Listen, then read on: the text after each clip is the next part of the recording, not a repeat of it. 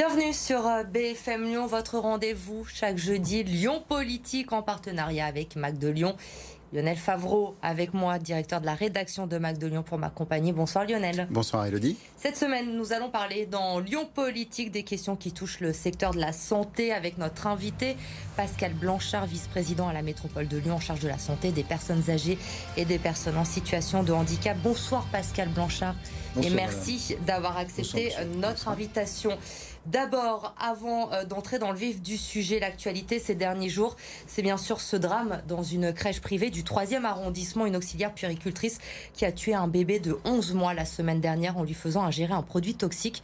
Depuis, nous avons recueilli euh, plusieurs témoignages sur BFM Lyon des parents qui nous expliquent qu'il y a énormément de turnover dans ces crèches privées, qu'ils ne connaissent pas forcément les personnes à qui ils laissent leurs enfants le matin, euh, qu'ils étaient assez inquiets. L'employé en question venait tout juste d'être diplômé. Quelle a été votre réaction quand vous avez appris ce qu'il s'était passé dans cette crèche?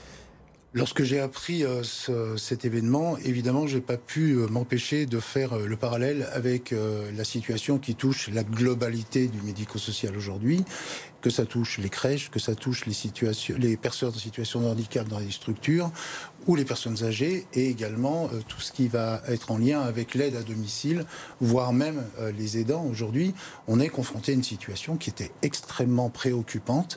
Euh, je veux parler des, des tensions ressources humaines. Évidemment, les crèches ne sont pas indemnes de ce phénomène. Et du coup, ça induit des problèmes de recrutement, des problèmes d'encadrement, qui fait qu'une personne euh, tout juste recrutée se retrouve seule à accueillir les enfants? Oui, on peut. Alors, je ne suis pas un spécialiste du domaine de l'accueil des, jeunes enfants. En revanche, il est, il est indéniable que dès lors que vous avez des problèmes en matière de recrutement, vous allez devoir faire appel à des palliatifs, euh, l'intérim, ou peut-être des personnes qui ne sont pas euh, parfaitement identifiées par les structures. Ça n'est pas le cas pour toutes les structures. Il faut, il faut qu'on se dise les choses. Là, ce dont on parle, c'est évidemment un drame qu'on ne peut que regretter. On ne peut pas euh, considérer pour autant que ça touche la globalité des crèches qui accueillent nos enfants sur la métropole. Ce serait se tromper gravement que de généraliser euh, cet accident euh, dramatique. Mais le fait d'éviter d'avoir une personne seule, est-ce que ça peut être une règle dorénavant imposée? Mais alors, je, ne pourrais pas vous dire exactement sur le plan euh, purement réglementaire ce qu'il est imposé aux. Parce que c'est un des engagements que le groupe en cause a pris pour, pour la suite. Je ne suis pas en capacité de vous dire comment, euh, à quoi est tenue une structure et quel engagement cette structure a pu prendre pour la suite. En revanche, on peut quand même s'interroger quant au fait qu'une professionnelle reste seule dans un établissement avec un enfant est-ce que cette personne était véritablement connue et connaissait-on ses antécédents? Ça, moi, je, ne connais pas véritablement le dossier. Ce que je peux vous dire, c'est que le président de la métropole a demandé euh, au préfet de, procéder à une fermeture administrative de cette structure, le temps que l'instruction puisse se faire dans les meilleures conditions possibles. Euh, moi, je pense qu'il est important de, de bien considérer à la fois et d'un côté cet accident, qu'on ne peut que regretter évidemment. Et puis la situation de la globalité des établissements, ce serait prendre le risque de jeter l'opprobre sur la totalité des professionnels qui, dans leur immense majorité, sont engagés, ont une véritable conscience professionnelle. Et je crois que ce serait, euh, ce serait euh, leur porter atteinte, préjudice que de les amalgamer avec euh, la personne qui a commis ce, cet acte euh, regrettable. Une dernière question sur ce sujet. Hier, la secrétaire d'État a appelé les départements à faire plus de contrôles. On s'en souvient, il y a quelques mois, après euh, le, scandale Orpea.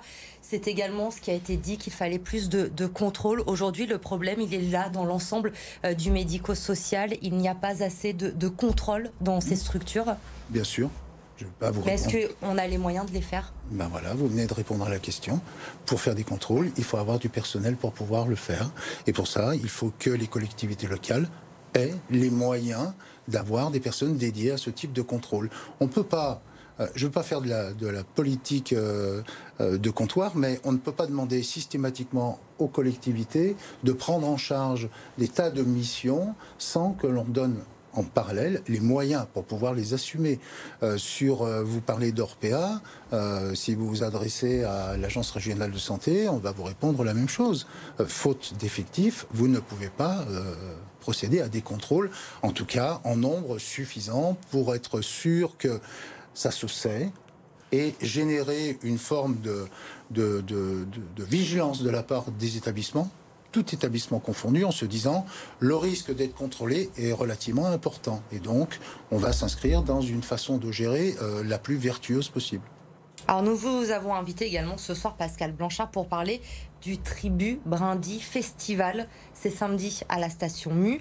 Vous avez décidé de mettre à l'honneur les jeunes aidants. Il y en aurait aujourd'hui un million en France qui s'occupent d'un proche malade en perte d'autonomie ou en situation de handicap. D'abord, pourquoi avoir voulu créer ce festival dans, dans la métropole? C'est une première en France. Alors, il faut savoir que sur la métropole de Lyon, nous sommes les seuls à pouvoir bénéficier d'une démarche qui est extrêmement intéressante, c'est celle de Métropole aidante. En parallèle de Métropole aidante est venu se greffer dans un premier temps Pause Brindille qui s'adressait aux jeunes aidants et puis qui a pris un peu son, son autonomie pour devenir pleinement efficiente. Euh, l'idée aujourd'hui, c'est c'est de bien comprendre que euh, jusqu'à maintenant, on avait euh, trois dispositifs. La vie en établissement, la vie à domicile.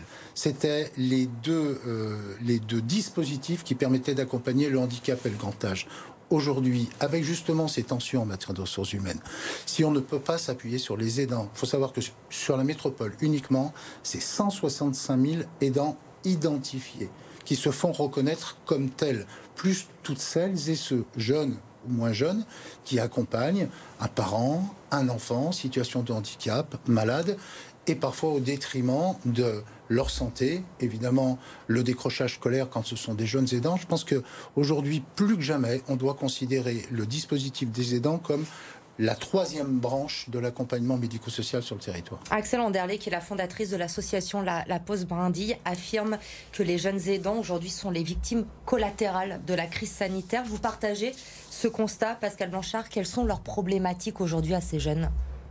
Euh, victimes collatérales de la crise sanitaire, moi, il me semble que c'est un peu court. Moi, je pense que les jeunes aidants sont les victimes, comme les aidants un peu, un peu plus âgés, de politiques en matière de, médico-social euh, qui ont pendant des années considéré la chose de la prise en charge des, personnes en perte d'autonomie comme étant euh, des politiques de, de l'ombre. Euh, on a traité les professionnels comme des invisibles jusqu'en arriver à cette désaffection pour les métiers, cette non-attractivité pour les métiers. Et puis aujourd'hui, on, ne parvient plus à recruter. C'est la raison pour laquelle les aidants, de fait, sont euh, les, légataires de cette situation. Sans eux, je ne vois pas comment on peut continuer à pérenniser nos dispositifs. Qu'est-ce que peut faire la métropole pour les soulager? Quels sont les dispositifs déjà en place? Alors la métropole euh, chérie métropole aidante et pose brindille, puisque je vous le dis, aujourd'hui, euh, ils, sont à même de pouvoir engager des actions que eux seuls savent, savent commettre. Il y a aussi la maison du répit à Tassin qui peut être bah, associée à ça. C'est directement lié. Euh, aider les aidants, c'est permettre aussi aux aidants de pouvoir prendre un peu de répit. Sinon, comment voulez-vous que ces personnes tiennent sur le long cours? Donc le répit, c'est évidemment un dispositif indispensable, incontournable. C'est-à-dire qu'ils peuvent placer leurs proches, euh, seuls ou accompagnés, dans cette maison. Absolument. Confier, confier un proche le temps d'une bulle d'oxygène. pause. Euh, imaginez que vous ayez euh, un parent euh, qui souffre de, la maladie d'Alzheimer. C'est un, un plein temps, c'est extrêmement difficile à accompagner. Si vous n'avez pas de temps en temps cette petite possibilité de prendre un peu de repos, pour ça, il faut que vous ayez l'esprit tranquille. Et si la charge mentale n'est pas considérée parce que on prend en charge la personne malade et qu'on peut se prendre ce temps de repos en se disant elle est bien prise en charge. Ça va bien se passer. Alors je peux me consacrer à moi pendant un ou deux jours. Le, dispositif du répit est indissociable de la façon que nous avons d'aider les aidants. Le secteur de la, santé, Pascal Blanchard, on le sait, il est en crise dans sa globalité. Aujourd'hui, dans la métropole, les personnels soignants multiplient les grèves, alertent, certains services sous lit ferment par manque de personnel. Ceux qui restent sont épuisés mmh. aujourd'hui. Mmh. Comment on en est arrivé à une telle situation? C'est ce, je crois, c'est ce que j'essayais d'expliquer euh, juste précédemment. Je pense qu'on a négligé ces personnels. On les a euh, on ne les a pas reconnus. On, on s'est contenté de miser sur leur vocation. On est parti du principe que la vocation au ventre, euh, il tiendrait et il resterait fidèle au poste. Et puis la crise sanitaire est arrivée. Et puis on a vu ces cohortes d'invisibles continuer à assurer la mission. Arrive un temps où l'épuisement aidant, et puis ce sentiment de ne pas être reconnu malgré ce service rendu non pas aux populations, mais à la société, à leur place, euh, on, comprend facilement que arrive un moment où on démissionne. Et puis, vous savez, vous parliez des scandales sur euh, Orpea et puis Corian euh, dans un, second temps. Est-ce que j'ai véritablement envie, moi, de m'engager dans une profession quand on parle de cette façon des métiers, du prendre soin? C'est vrai sur le sanitaire. On pourrait aussi développer, hein, parler de l'effet Ségur, qui a été, à mon sens, qui était une très bonne idée qui devait notamment améliorer les conditions de travail, mais on le voit, c'est en échec. C'était sa vocation. C'est-à-dire que je pense que la, la, mauvaise stratégie, elle a consisté à ne donner qu'à une certaine catégorie. Du coup, on a mis en concurrence euh, des, catégories de professionnels du soin. On a mis en concurrence le sanitaire et le médico-social. Et on a pu constater un exode du médico-social vers le sanitaire.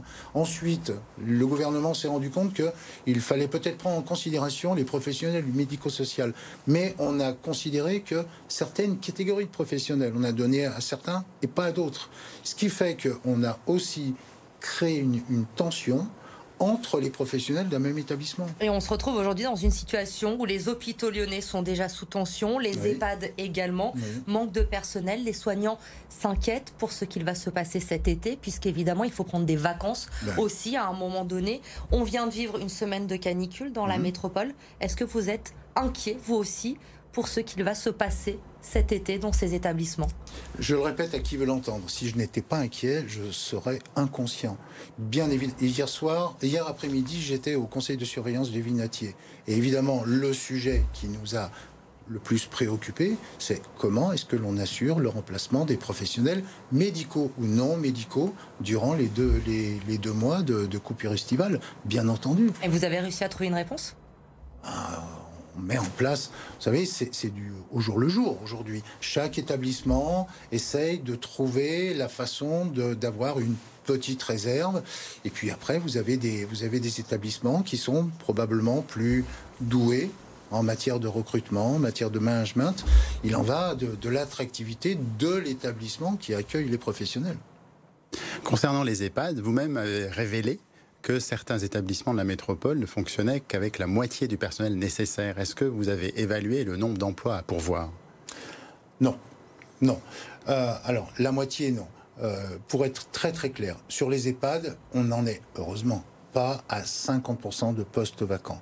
Euh, on, a, identifié quelques établissements sur le handicap où effectivement on approchait les 50% de postes vacants.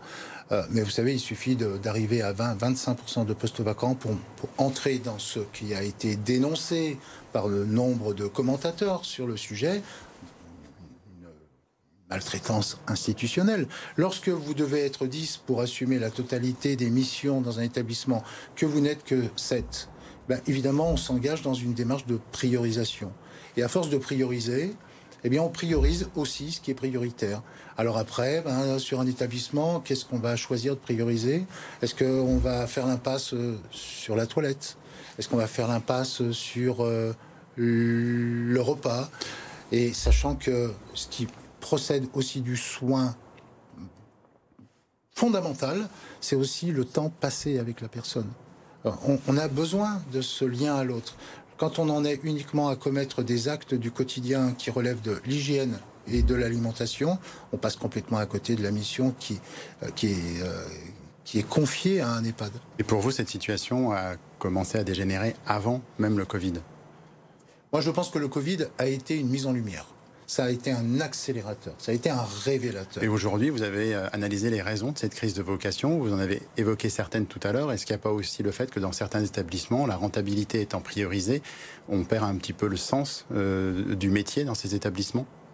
C'est indéniable, si ce n'est que ça ne touche pas que les EHPAD privés, puisque sur le territoire, nous avons des, des EHPAD, euh, si on parle que des EHPAD, des EHPAD publics, des EHPAD associatifs, donc non lucratifs, et des EHPAD privés la crise, la crise en matière de ressources humaines, elle touche tout type. Donc vous ne faites pas partie de ceux qui voudraient par exemple fermer les EHPAD privés au profit des associatifs qui seraient forcément un modèle, chacun a ses problèmes Ça, ce sera, ça me paraît, un, extrêmement radical.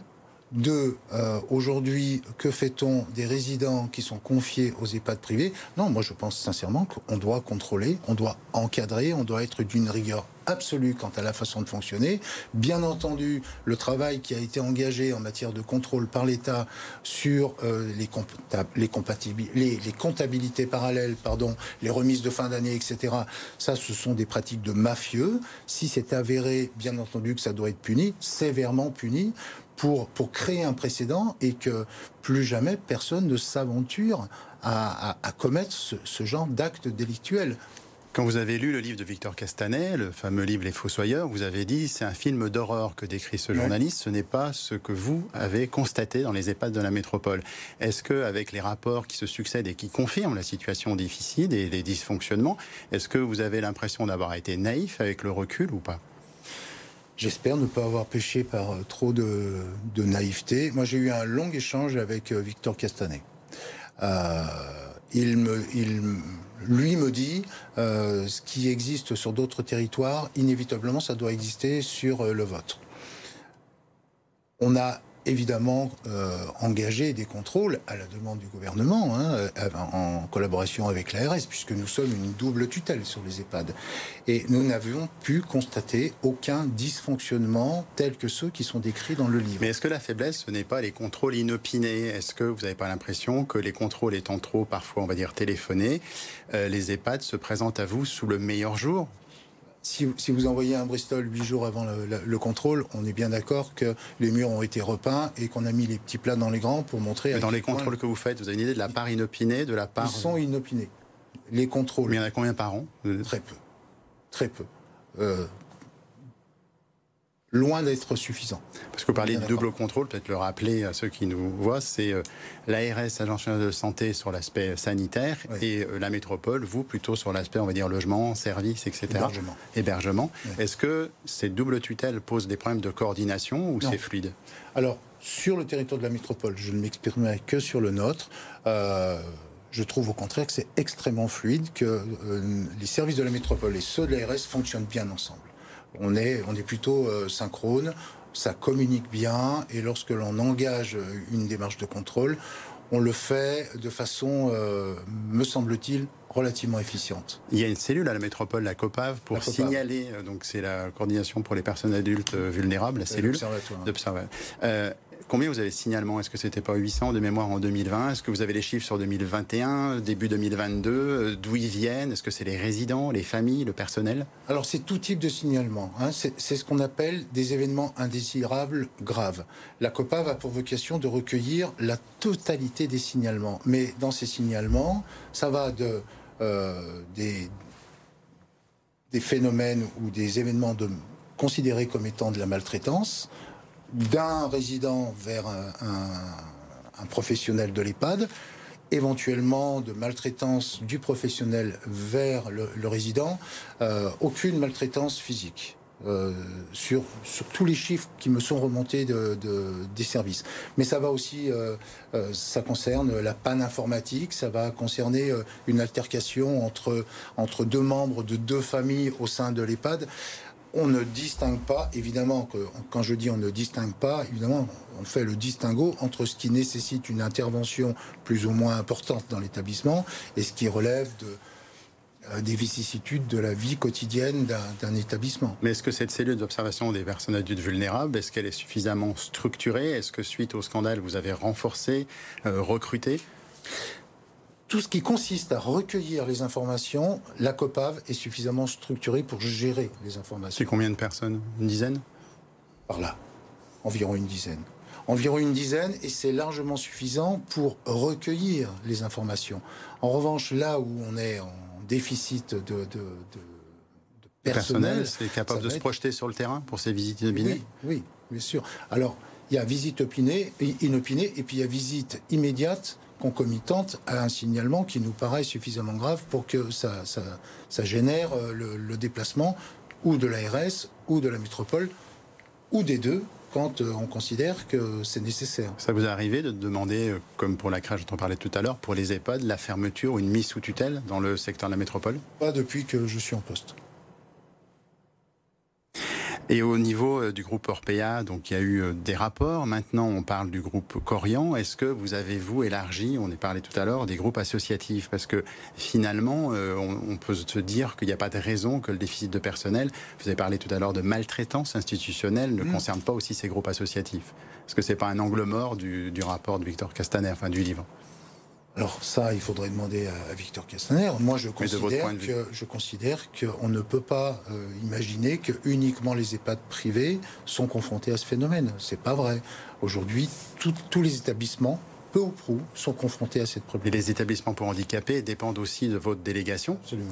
Il y a un livre qui vient de sortir, euh, Handicap à vendre, qui dénonce certains ESAT qui abuseraient de ces handicapés. Est-ce que c'est quelque chose aussi qui vous préoccupe? Est-ce qu'il y a aussi une cellule de surveillance? Euh, est-ce que ça me préoccupe?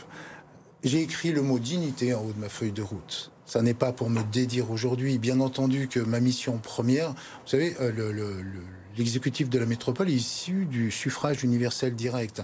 À ce titre, nous sommes les garants de la vie de qualité de tous nos concitoyens. Dans ma délégation, j'ai le handicap et le grand âge. C'est la première de mes préoccupations.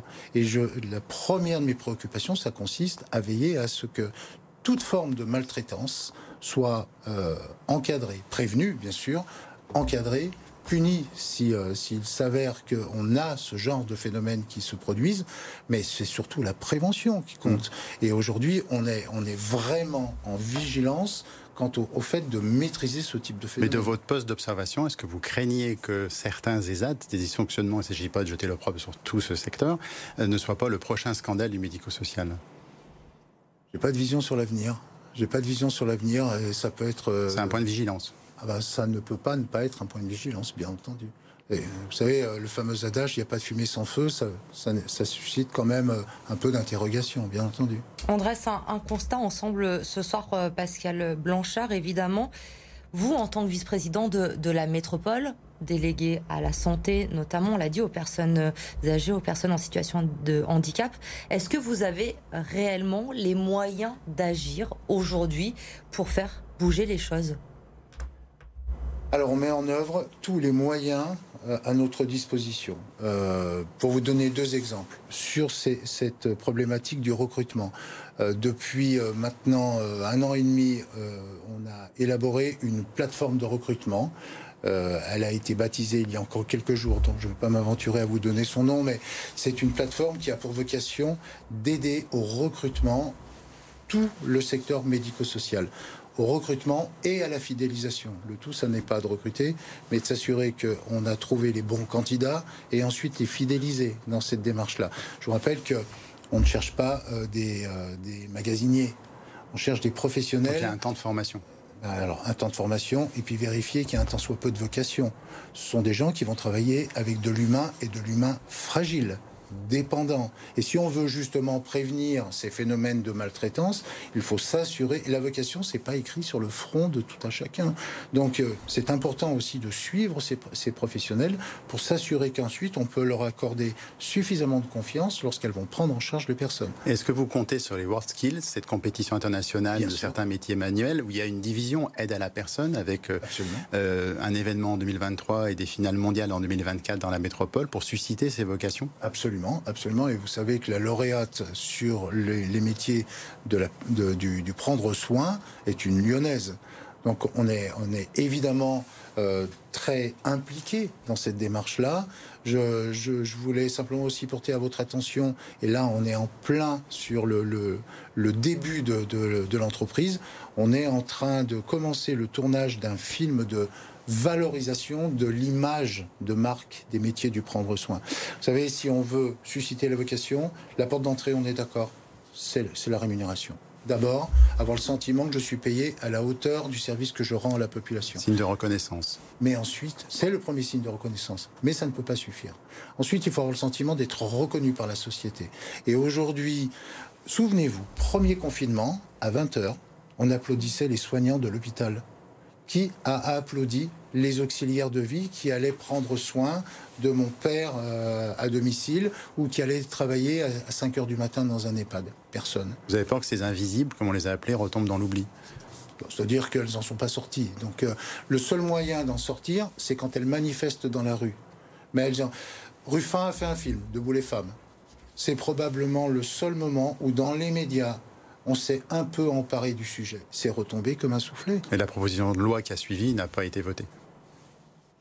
Et ça vaut de l'argent. Vous savez, la, la loi grand âge, qu'on attend depuis trois quinquennats, quand on commence à regarder le chiffrage, c'est estimé à peu près à 13 milliards. Euh, ça fait trois quinquennats qu'ils le promettent, et puis euh, on ne le voit, on ne la voit pas arriver. On commence un quatrième quinquennat avec, euh, j'espère, une promesse sur cette loi grand âge. Et à un moment, ça va être une question de, volonté politique, voire même de volonté sociétale. Quelle société on veut?